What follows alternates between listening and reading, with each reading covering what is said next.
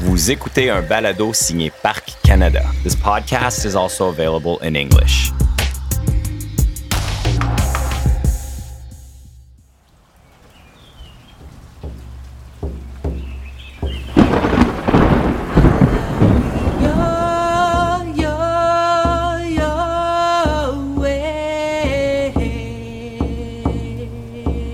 En novembre 2018, l'archipel Haïda-Gwaii, terre natale de la nation Haïda, est frappé par une violente tempête avec des vents de la force d'un ouragan en provenance de l'océan Pacifique.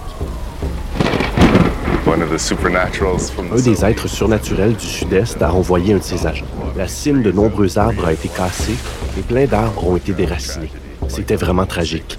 Un des sites les plus sacrés que je connaisse à Haïda-Gwaii a subi des dommages. Les dommages survenus au village sur l'île étaient ahurissants. D'énormes arbres étaient tombés sur le sol couvert de mousse, comme si quelqu'un avait échappé une poignée de cure-dents. Leurs racines étaient exposées aux éléments pour la première fois depuis bien plus de 100 ans. C'était un vrai désastre. Mais, vous savez, face à une tragédie, on peut parfois trouver une façon de tirer le meilleur parti de la situation.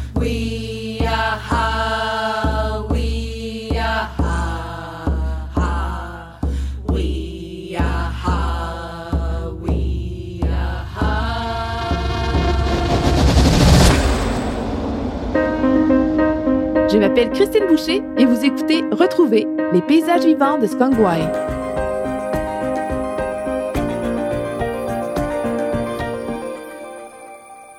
Parc Canada est connu dans le monde entier comme un chef de file de la conservation de la nature, mais nous faisons bien plus que cela. Avec nos partenaires, nous commémorons les personnages, les lieux et les événements qui ont façonné le pays que nous appelons maintenant le Canada. Rejoignez-nous pour rencontrer des experts de tout le pays et explorer les lieux, les récits et les artefacts qui donnent vie à l'histoire.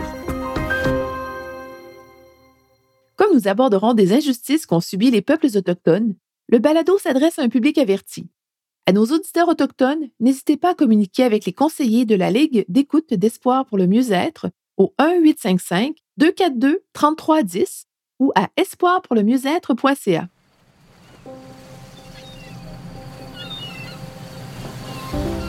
Aujourd'hui, nous nous rendons dans la réserve de Parc national, réserve d'air marine nationale de conservation et site du patrimoine Aïda, Guayanas, qui se trouve au large de la côte nord de la Colombie-Britannique, pour discuter d'un nouveau projet de collaboration en archéologie sur l'île Skongwai. L'épisode d'aujourd'hui a été réalisé en collaboration avec Camille Collinson, conseillère de la gestion des ressources culturelles à Guayanas et membre de la nation Aïda. Camille nous a aidé à comprendre les riches visions du monde Aïda et à les intégrer au balado.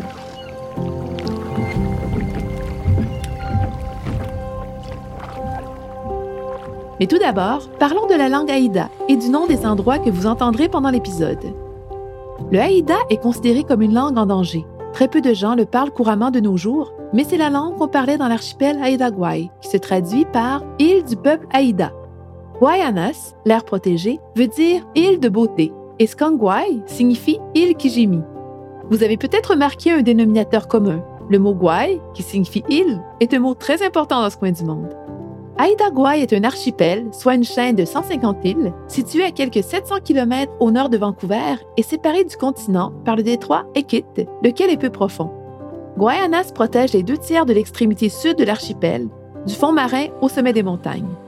Ces îles rocheuses reçoivent beaucoup de précipitations et le sol des forêts pluviales est tempéré et couvert d'un tapis de mousse verte et de fougères, au-dessus desquels s'élèvent d'énormes arbres comme l'épinette de Sitka, le thuya géant et la pruche. Aucune description que nous pourrions faire n'arrivera à rendre justice à la magnificence de l'endroit. Mais nous connaissons quelqu'un dont les mots vous charmeront. Imaginez-vous dans le milieu de l'océan Pacifique, là, maintenant. Des vagues déferlent partout autour de vous. Vous vous croyez perdu et vous croyez que vous êtes allé aux confins de la Terre. Soudainement, à l'horizon, un petit rocher émerge de l'océan, laissé là par les êtres surnaturels. À mesure que vous vous rapprochez de ce rocher dans l'océan, vous réalisez qu'il s'agit en fait d'une série de rochers dans l'océan. Et sur cette série de rochers dans l'océan se trouve une magnifique forêt luxuriante, un peu comme l'image qu'on a des îles Galapagos. Une merveille naturelle et une diversité d'écosystèmes. Et c'est avec tout ça que, depuis des temps éternels, le peuple Haïda coexiste. Ça fait qu'on fait autant partie de cette forêt et de cet océan et du ciel que les arbres, les aigles et les corbeaux. Et depuis la nuit des temps, nous nous déplaçons dans l'écosystème de cet endroit. Nous travaillons à ses côtés, en harmonie avec les lieux, ce même écosystème qui nous nourrit et que nous nourrissons à notre tour. Mon nom est... Je suis du clan des corbeaux de Skedan et mon nom anglais est James McGuire. James s'occupe de la collection d'artefacts au musée Aida Gwai. Appelé île Anthony pendant une courte période, Skangwai est situé du côté sud-ouest de Aida Gwai. On y trouve le village de Skangwai Ilnagai, lequel est aussi un site du patrimoine mondial de l'UNESCO. Ilnagai signifie village. Personne n'habite dans ce village depuis les années 1880. Il n'en reste aujourd'hui que des mâts mortuaires et des vestiges de maisons longues en bois. Les mâts mortuaires sont en fait un tronc de tuya géant sur lequel sont sculptées des images d'animaux et d'êtres surnaturels, et ils servent à rendre hommage à une personne de haut rang, comme un chef ou une matriarche, à la suite de son décès. Les restes du défunt sont placés dans une boîte funéraire, qui est elle-même placée dans une cavité au sommet du mât, lequel mesure environ 15 mètres de haut. Vous connaissez sûrement les mâts totémiques, mais les Haïdas préfèrent parler du type précis de mâts sculptés, comme les mâts mortuaires, les mâts de maison et les mâts commémoratifs. Skangwai est un lieu très important pour les Haïdas. Je m'appelle Paul Rosing et je viens de Skidegit. Mon nom Aïda est Ski, en français, veut dire homme-loup. Et mon rôle est de renseigner les visiteurs sur les lieux.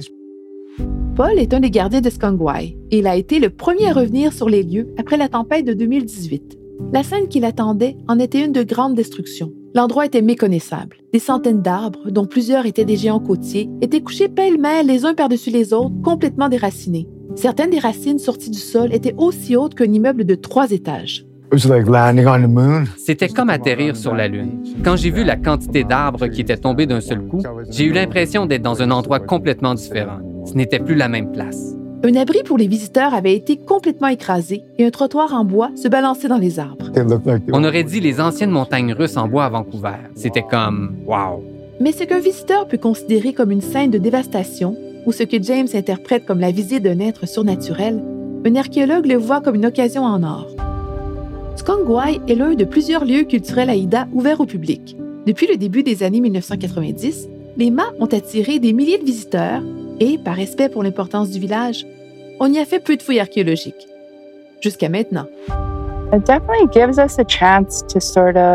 Ça nous donne vraiment l'occasion, d'une certaine façon, d'explorer Skongwai d'une autre manière que dans le passé. Nous discutons avec Camille Collinson, conseillère culturelle pour Parc Canada à Guayanas.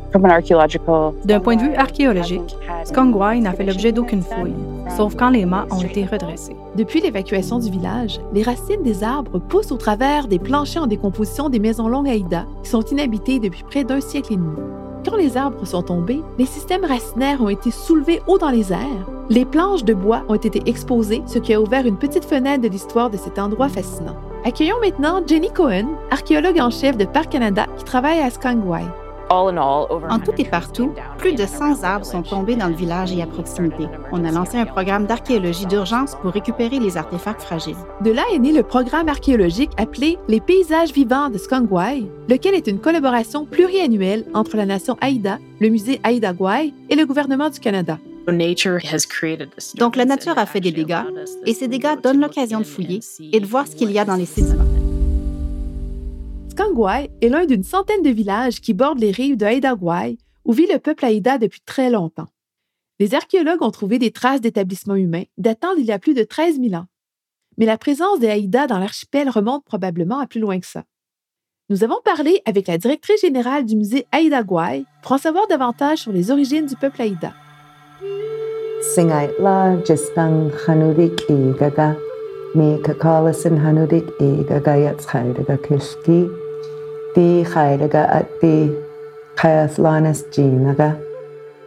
Bonjour, je m'appelle. Mon nom anglais est Nika Collison. Je suis Naïda et je viens du clan. clan. Les Haïda d'aujourd'hui ne sont pas la première mouture des êtres humains. Les nous ont appris que la première fois que les humains sont arrivés, c'était par le ciel. Mais ils n'ont pas survécu. Cependant, les êtres surnaturels de la vie étaient là. La deuxième fois, ils sont arrivés de la Terre et encore une fois, ils ont eu des ennuis. Les étaient encore là, mais ces humains ne sont pas ceux d'aujourd'hui. Et la troisième fois que les humains sont arrivés, c'était par l'océan. Ils sont le peuple d'aujourd'hui. Nous venons des êtres surnaturels qui sont sortis de l'océan, qui, au fil de bien des générations, sont devenus de plus en plus humains, jusqu'à ce que nous soyons aujourd'hui. Pour comprendre l'histoire humaine de Haida Gwaii, il est préférable de commencer par l'interaction dynamique de la Terre et de la mer, tant sur l'archipel que sur la partie continentale de l'Amérique du Nord. Voici de nouveau Jenny, notre archéologue. Il y a environ 14 000 ans, le niveau de la mer à Haida Gwaii était environ 150 mètres plus bas qu'aujourd'hui. Pendant la dernière période glaciaire, il y avait une grande accumulation de glace sur le continent, ce qui a, si on peut dire, enfoncé le relief. Et si vous pensez au noyau en fusion sur la croûte terrestre, c'est un peu comme un lit Si vous mettez de la pression à un endroit, le matelas se soulève ailleurs. C'est un peu ça qui est arrivé à Haida Gwaii. Donc le niveau de la mer relatif était beaucoup plus bas ici, alors qu'il était beaucoup plus haut sur le continent, qui lui s'enfonçait. Quand les glaciers ont fondu sur le continent, le relief du continent a remonté par rapport au niveau de la mer et Adagwai a commencé à baisser. Ça, c'est parce que la pression diminuait à cet endroit. Il ne faut pas oublier d'autres facteurs, comme la quantité d'eau dans l'océan. Toute cette glace était prisonnière des glaciers. À la fin de la période glaciaire, il y a environ 10 000 ans, le niveau de la mer a commencé à monter au fur et à mesure que les glaciers fondaient. La mer a donc envahi l'archipel et le niveau de l'eau est monté à 15 mètres de plus que présentement. Le niveau de l'eau est resté comme ça pendant environ 4000 ans. Depuis les six derniers milliers d'années, il continue de baisser. Tout ça peut être un peu difficile à comprendre, mais ce qu'il faut retenir, c'est que pendant des millénaires, le niveau de la mer autour des îles a été à la fois plus haut et beaucoup plus bas que ce qu'il est de nos jours.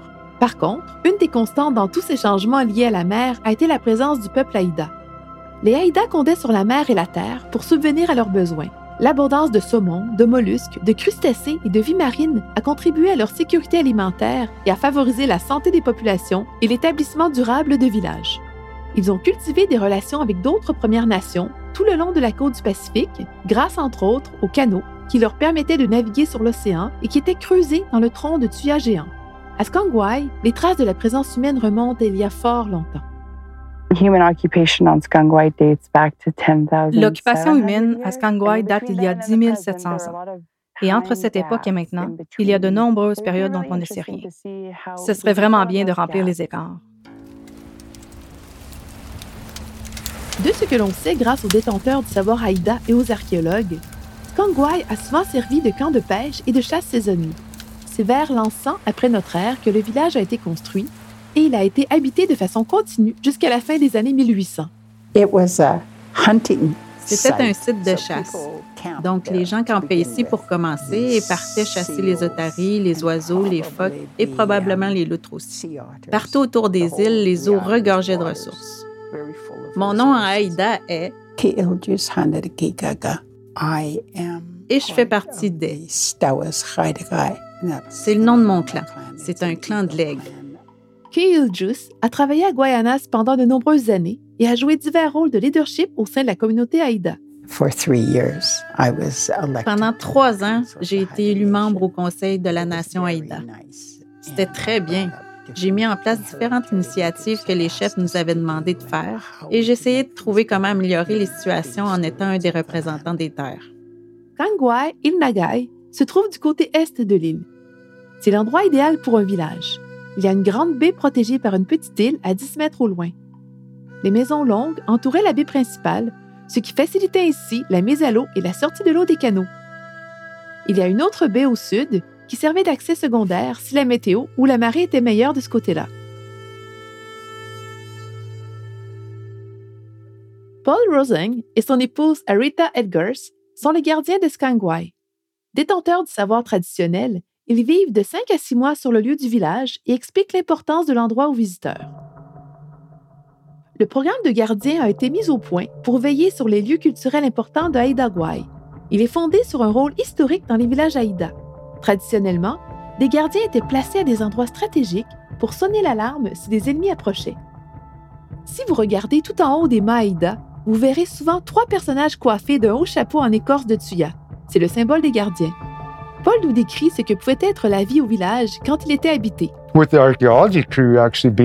Avec l'équipe d'archéologie sur place, c'est plutôt intéressant parce qu'on voit les sentiers fusés, parce que les gens les utilisent pour faire des allers-retours d'un site à l'autre. Ça nous donne une assez bonne idée de ce que ça avait l'air quand le village était habité. Et puis, quand j'entends toute cette activité dans le village, ça, j'en ai des frissons juste à y penser. Et j'essaie de dire à mes invités, quand vous y serez, essayez d'imaginer qu'il y avait 300 personnes. Il y a des enfants qui courent sur la plage, des gens qui apprêtent les poissons et la nourriture, ou qui sculptent un mât totémique, ou qui s'affairent à leurs tâches quotidiennes. Et on réussit à imaginer les sons. Voici ce que notre archéologue Jenny a à dire sur le village Skangwai. Dans le village, les vestiges de 17 maisons sont encore visibles et mesurables sur le sol. Mais grâce aux données ethnographiques, on sait qu'il y avait 20 maisons. Donc, il y a deux rangées de maisons dans le village. Une rangée est près de l'océan et l'autre est sur une terrasse surélevée située derrière et donnant vue sur la baie. Il y a aussi un réservoir d'eau, un cours d'eau qui passe dans le village et sert de source d'eau douce. Puis, au sud du village, il y a un grand secteur plat. C'est assez évident. Il aurait servi pour la culture des pommes de terre et du tabac. Et on y trouve aussi des vieux pommiers canadiens et une végétation variée dont on retrouve encore des traces aujourd'hui.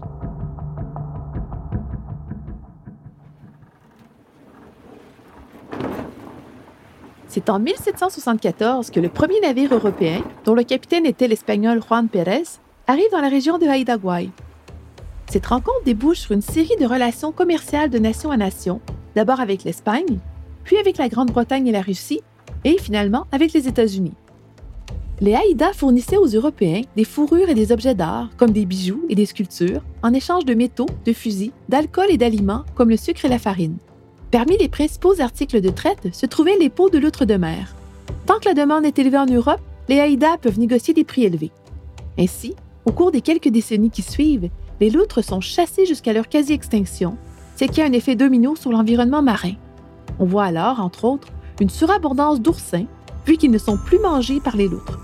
Et tous ces oursins mangent une grande quantité de varech, une algue géante qui forme un écosystème qu'on appelle une forêt de varech. À certains endroits, le varech disparaît complètement, ce qui crée une espèce de désert à oursins. Aujourd'hui, grâce aux petits coups de pouce des biologistes, on assiste au retour des loutres de mer et au rétablissement des forêts de varech à Idaguay. Au milieu des années 1800, d'autres ressources retiennent l'attention, comme les minéraux, les mollusques et crustacés, les baleines et le bois d'œuvre. Au fil des rencontres entre les Européens et les Haïdas, des maladies comme la typhoïde, la rougeole et la variole se propagent dans l'archipel. Ces maladies en plus de la chute de la traite des peaux de loutre de mer, entraîne une baisse graduelle de la population à Skangwai. Puis, en 1862, la vague de variole la plus meurtrière frappe l'archipel. Revoici Nika qui nous parle de cette période sombre. Avant 1862, selon ce que m'ont raconté nos spécialistes de l'histoire orale, il y avait de 30 à 50 000 Haïdas. Et puis, en 1862, les colons ont, en toute connaissance de cause, propagé la variole sur la côte. Ce fait est consigné par écrit par les colons eux-mêmes, tout comme le fait qu'ils n'ont pas distribué de vaccins particulièrement aux Haïdas à notre peuple.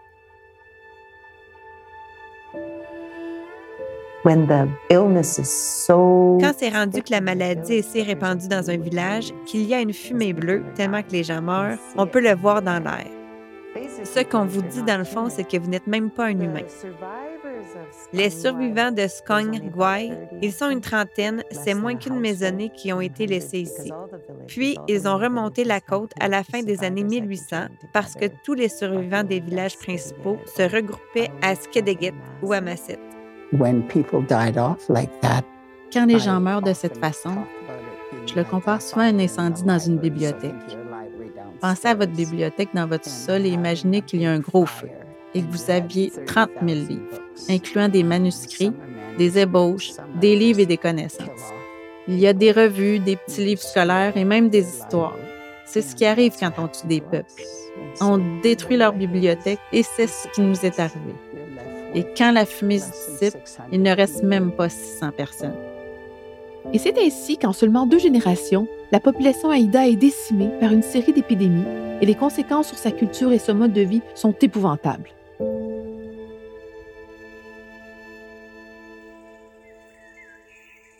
Les 600 survivants qui ont été déplacés finissent par se regrouper dans deux villages au nord de Haïda où vit aujourd'hui la grande majorité du peuple Haïda. Au milieu des années 1880, il n'y a plus personne qui vit dans la moitié sud de l'archipel, même Skangwai s'est désertifié, une situation qui persiste encore aujourd'hui. Malheureusement, le peuple Haïda n'est pas au bout de ses peines. En 1876, le gouvernement fédéral adopte la loi sur les Indiens, appelée à l'époque l'Acte des Sauvages.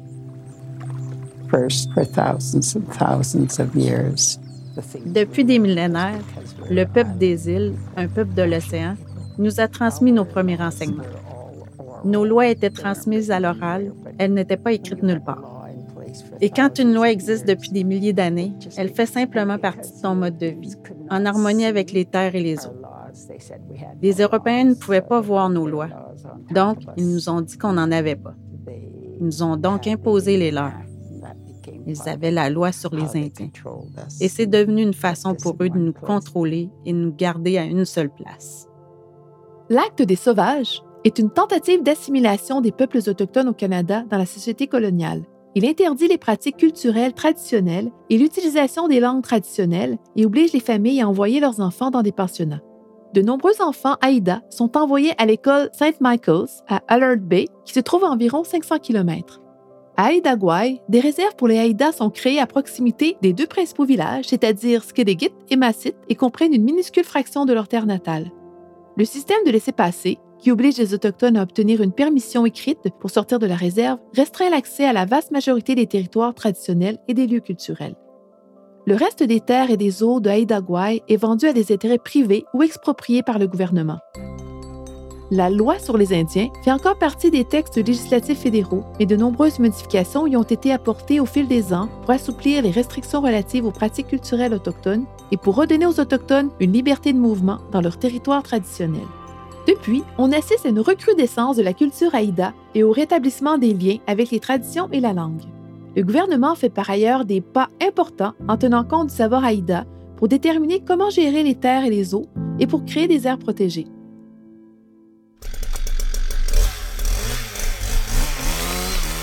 Dans les années 1970 et 1980, on prévoit exploiter les forêts d'Atligwai, alors appelée l'île Lyle, même si l'île fait partie d'une aire visée par une proposition de protection. En ayant assez de l'inaction du gouvernement pour arrêter les coupes, un groupe de Haïda prend les choses en main et bloque les chemins forestiers. Le point culminant sera l'arrestation, en 1985, de 72 Haïda, dont des aînés.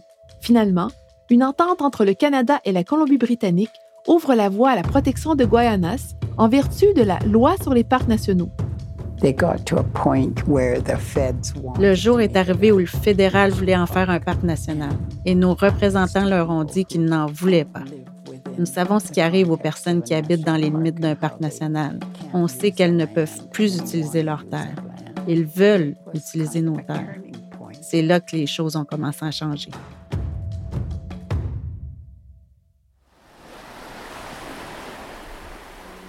les gouvernements tiennent compte de ces préoccupations.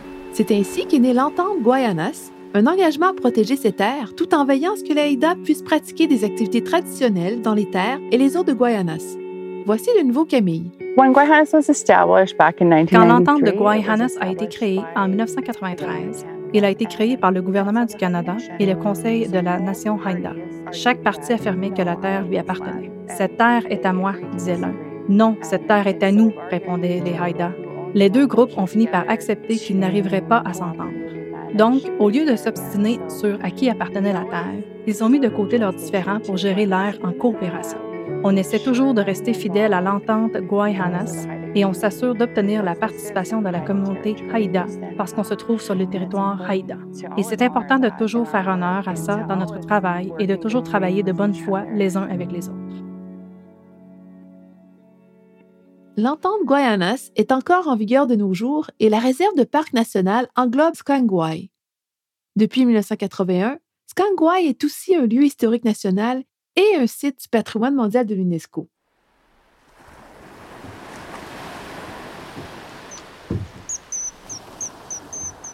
La première chose qu'on voit en arrivant dans la baie principale de Skangwai, c'est la plage, une plage couverte de cailloux, de coquillages brisés et de bois de grève polis par la mer. Au-delà de la plage, on voit de hautes herbes vertes et de la mousse encore plus verte, ainsi que des forêts de pruches et de tuyers à l'horizon. Puis on voit, dressés dans l'herbe, des dizaines de mâts mortuaires usés par le temps et sur lesquels sont sculptés des visages d'animaux qui racontent des histoires des temps anciens. Des coquilles de palourdes blanches placées sur le sol balisent un sentier et invitent les visiteurs à rester à une distance respectueuse des vestiges fragiles de Skangwai et Nagai. Skongwai est vraiment un site magnifique qui témoigne de la culture matérielle, de l'architecture et de l'art des Haïda. C'est aussi un site qui raconte des histoires. Les mâts qui sont encore debout racontent la grande histoire de ceux qui ont vécu ici, les histoires des clans et les événements environnementaux importants. Les Haïda considèrent que l'endroit est bien plus que le simple emplacement d'un village, puisqu'on y retrouve le corps et l'esprit de tellement d'ancêtres. Personne ne semble sensible au caractère solennel de l'endroit. Pour bien des gens, il est impossible de décrire l'expérience qu'ils ont vécue à Skangwai. Mais deux de nos experts ont bien voulu essayer. Il y avait quelque chose de complètement ensorcelant. Kyle Juice nous raconte sa première visite sur l'île. Je suis arrivée à bord d'un petit hydravion et je suis débarquée. Tu lèves les yeux et tu vois ces choses argentées dans les arbres verts. C'est assez spectaculaire. Je n'étais jamais allée à un ancien village où des mâts étaient encore debout. J'ai apporté mon plus jeune garçon. Il avait deux ans. Je l'ai emmené avec moi et on a passé la journée là. C'était vraiment spécial. Comme la première fois où j'ai été gardien là-bas. Juste marcher dans le village. C'est le sentiment de... Je peux même pas mettre des mots sur ça.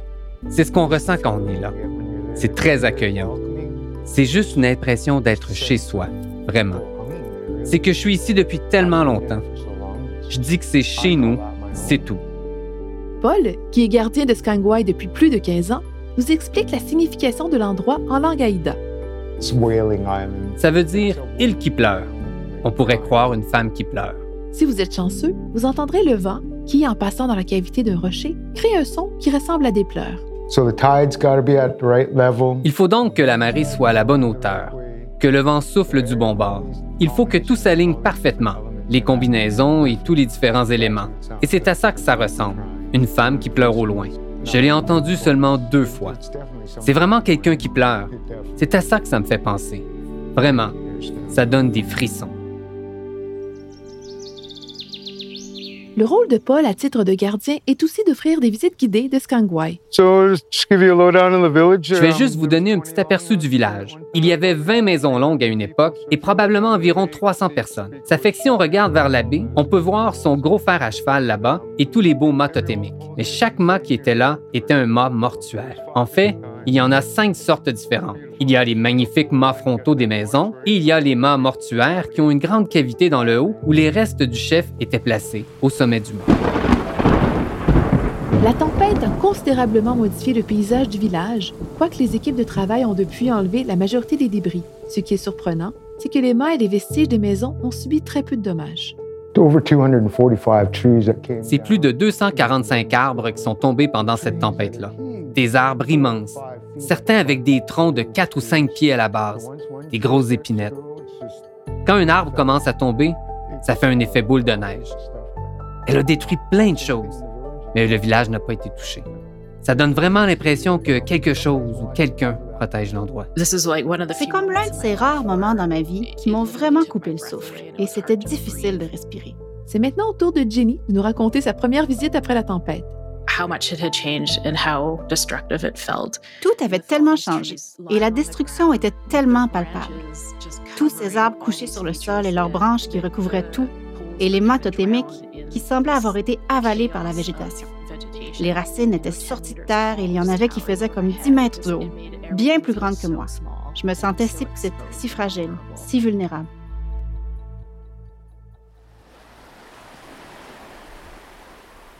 Le projet Paysage vivant a été lancé peu de temps après afin de mieux comprendre l'utilisation et la gestion des ressources par le peuple Aïda au cours des derniers millénaires. Les conclusions orienteront l'objectif à long terme qui est de remettre en état le paysage écoculturel de l'île. Dans un premier temps, il a fallu excaver les masses racinaires qui avaient soulevé les planchers de deux maisons longues. Une masse racinaire englobe l'ensemble des racines ainsi que toute la terre et tous les débris qui s'y trouvent. Le gros des travaux archéologiques se fait à proximité de la maison 10. On l'appelle la maison 10 parce que c'est plus court, mais elle a un nom et elle s'appelle la maison des gens qui souhaitent être là. En fait, les maisons avaient tout un nom dans le village, mais certains ont été oubliés. La maison 10 était une maison longue à Ida typique. Les poutres et les poteaux étaient faits de gros rondins de tuya et le plancher et le toit en planches de tuya. Sur le devant, il y avait un mât frontal dans lequel était sculpté un aigle, un cormoran, une baleine et trois gardiens qui, du haut de leurs poteaux, surveillent ce qui se passe. Une porte arrondie construite dans le mât servait d'entrée et de sortie principale. Il y avait une ouverture dans le toit qui permettait à la fumée d'un foyer intérieur de s'échapper.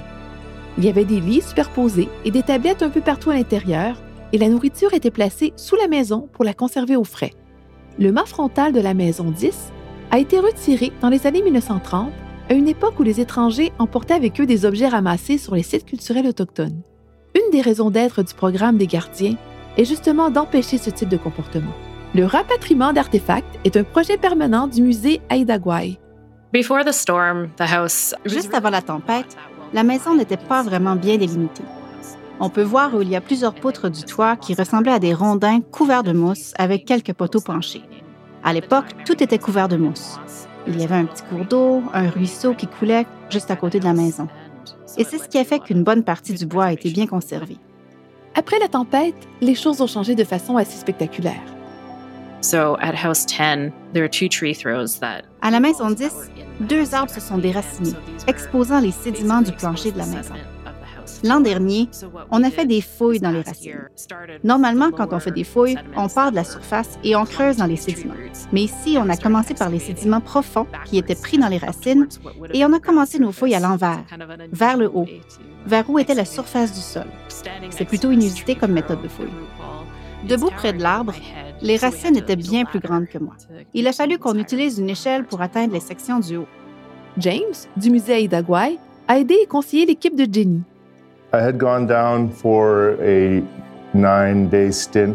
Je suis parti pour un petit séjour de neuf jours sur le terrain pour faire le point sur les choses qui ont été identifiées et pour mettre en contexte les objets au fur et à mesure qu'on les sort du sol.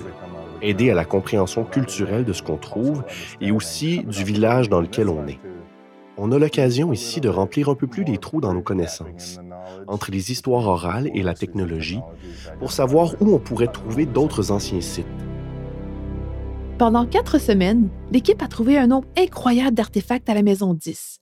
Une trouvaille intéressante est une œuvre d'art Aïda, deux morceaux, gros comme un poing, d'une pierre noire de jet appelée argilite. Et donc, j'en reviens au plancher. J'ai vu une roche coincée entre les deux et je me suis dit, bon, OK, c'est une autre pierre brisée par le feu. Mais quand j'ai regardé de plus près, j'ai vu une petite rainure, une petite encoche, quelque chose de plutôt étrange. Et en la sortant, j'ai vu que cette rainure était en fait une gravure et qu'elle faisait partie d'un œil qui avait été sculpté dans une petite statuette. On a vu le coin arrière de l'œil et un petit bout de l'épaule de la figurine. Et sur cette épaule, il y avait un motif détaillé et complexe. Mais il manquait le visage de la statuette et on aurait dit que la pierre s'était fendue. C'était une de ces trouvailles qui vous coupe le souffle. On aurait pu entendre une mouche voler tellement c'était silencieux. Tout le monde savait qu'on venait de trouver quelque chose de vraiment cool. Et puis le lendemain, on a vu une roche plate à côté d'un gros os de mammifères marins. Nous avons donc fait attention pour l'enlever. Mais quand on a commencé à l'enlever, l'os s'est séparé facilement et la pierre est sortie toute seule.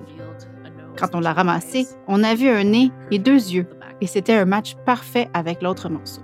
L'argilite est un type de roche sédimentaire qui est en fait de l'argile solidifiée ou compressée.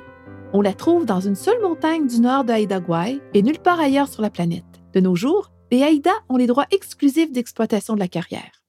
Lorsqu'elle est polie, l'argilite a un lustre noir particulièrement magnifique.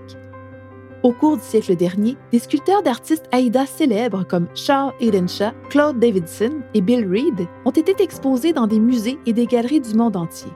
Compte tenu de leur grand intérêt esthétique, les sculptures en argilite étaient un article de traite important pour les Haïdas. Voici ce que James peut nous dire au sujet de la sculpture. Il y a plusieurs sculpteurs sur argilite qui viennent de Skongwai. Chef Ninstint était un des derniers survivants du village et est devenu un sculpteur sur argilite assez célèbre. À l'époque, le village était à l'apogée de sa force, de sa population et de sa prospérité. Ce n'était pas quelque chose de très répandu dans toute l'existence du peuple Haïda. La sculpture sur argilite est une descendante directe de la réaction au contrôle exercé par l'Empire colonial. La popularité de la sculpture sur argilite vient du fait qu'elle est considérée comme une forme d'art qui peut bien se vendre dans un marché victorien. Une autre trouvaille intéressante faite à la Maison 10 est une collection de graines de petits fruits comestibles et de plantes médicinales. En dessous du plancher, il y a, dans ce limon noir, des concentrations de graines. Ces graines ne se sont pas retrouvées là naturellement. Il y en a trop et elles sont trop concentrées. Il est possible que les villageois gardaient une réserve de graines pour cultiver des plantes à des fins alimentaires et médicinales. James a une autre explication plausible. Toutes ces différentes sortes de graines, placées en couches une par-dessus l'autre, des petits fruits ou des confitures qui ont été déshydratées, puis emballées dans l'équivalent traditionnel du papier cellophane, probablement du chou puant, puis superposées sous le sol dans une espèce de système de cellier qui était directement sous les planchers de la maison longue. Le chou puant est une plante de milieu humide qui a de grandes feuilles cireuses. Son nom évocateur vient de l'odeur que dégagent ses fleurs jaunes vifs et qui attire les pollinisateurs qui ont un penchant pour la viande en décomposition. Je me disais, c'est juste des tas de petits fruits qui ont été déshydratés et qui auraient été enveloppés dans du chou puant. Puis le chou puant, en 150 ou 120 ans, s'est désintégré et juste les graines des différentes sortes de petits fruits sont restées en piles et en couches de différents types. Vous savez, les empiler en vue de les consommer pendant les mois sombres, quand les fruits ne poussent pas, quand tu les gardes pour les manger plus tard.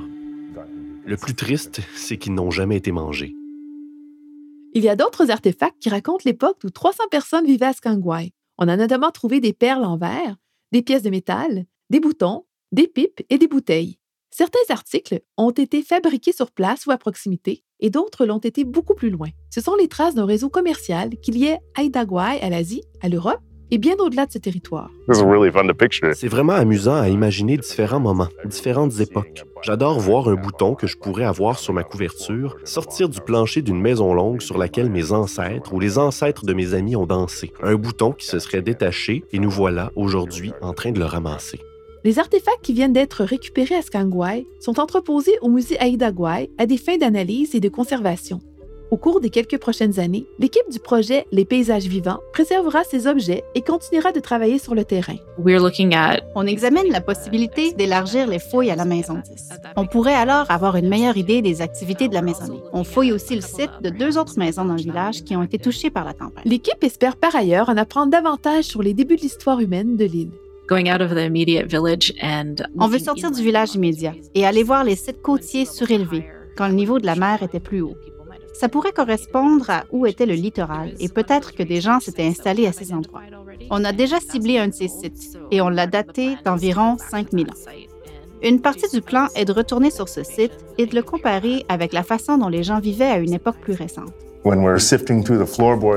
Quand tu examines les planchers et que tu vois une perle de verre ou un bouton, tu sais qu'il était fort probablement sur une couverture durant un potluck. C'est le genre de choses qu'on fait aujourd'hui et quand, quand on est témoin de la continuité de la culture, quand on peut combler les écarts entre nous, on se sent moins étranger. Le colonialisme nous a fait sentir comme des étrangers sur nos propres terres parce que, de bien des façons, tout ce qu'on faisait sur notre territoire était devenu illégal.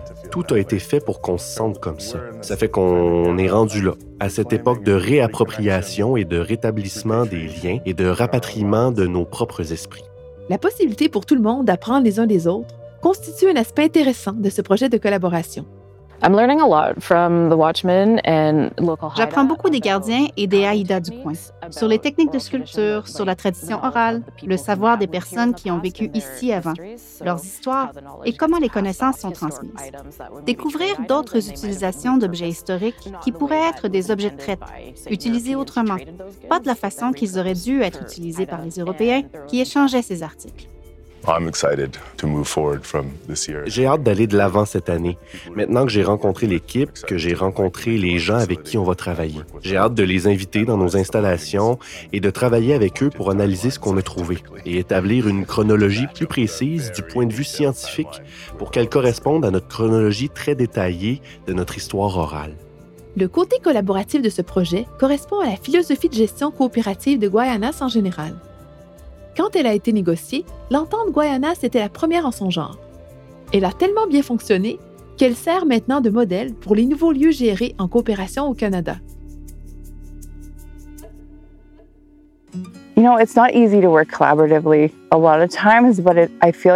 Vous savez, souvent, ce n'est pas facile de travailler en collaboration, mais je crois que c'est la façon la plus constructive de travailler.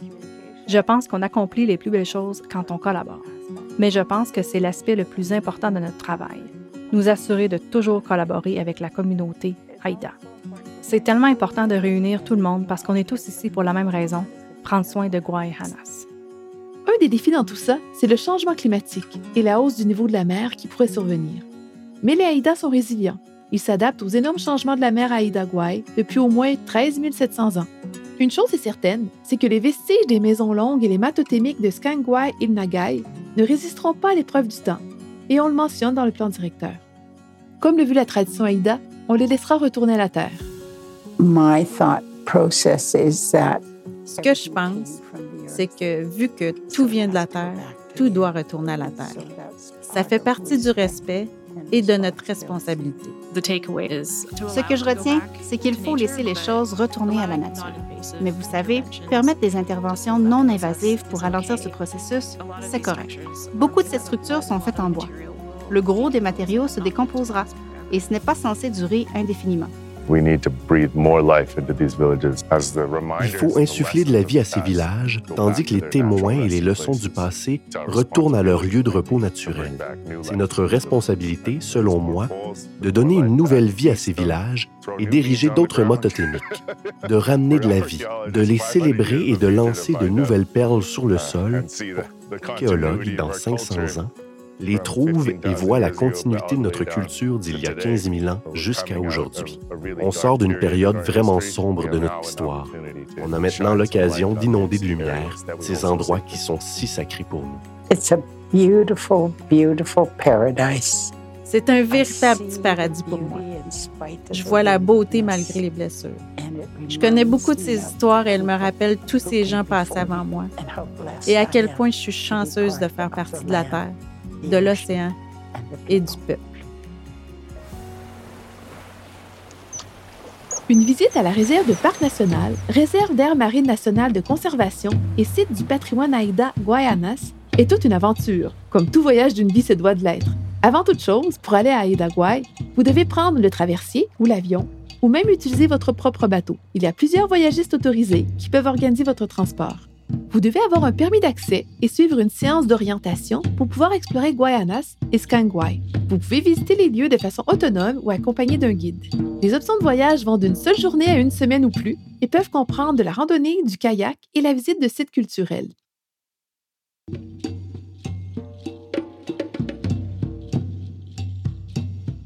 Le Conseil de la Nation Haïda demande à tous les visiteurs de signer l'engagement d'Aïda Guay que vous trouverez en anglais à aidaguypledge.ca. Le balado retrouvé est une production de Parc Canada. Scalawas, Camille Collinson, était notre productrice conseil.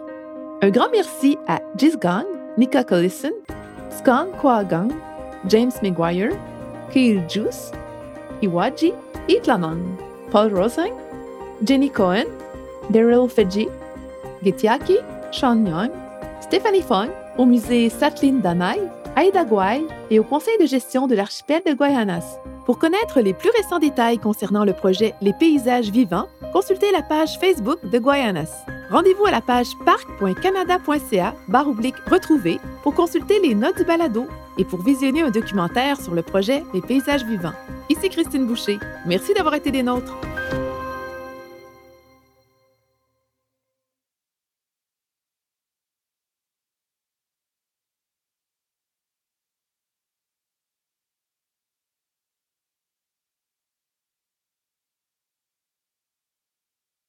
Si vous avez aimé cet épisode, vous pouvez nous le faire savoir en laissant une note de 5 étoiles et en écrivant un commentaire.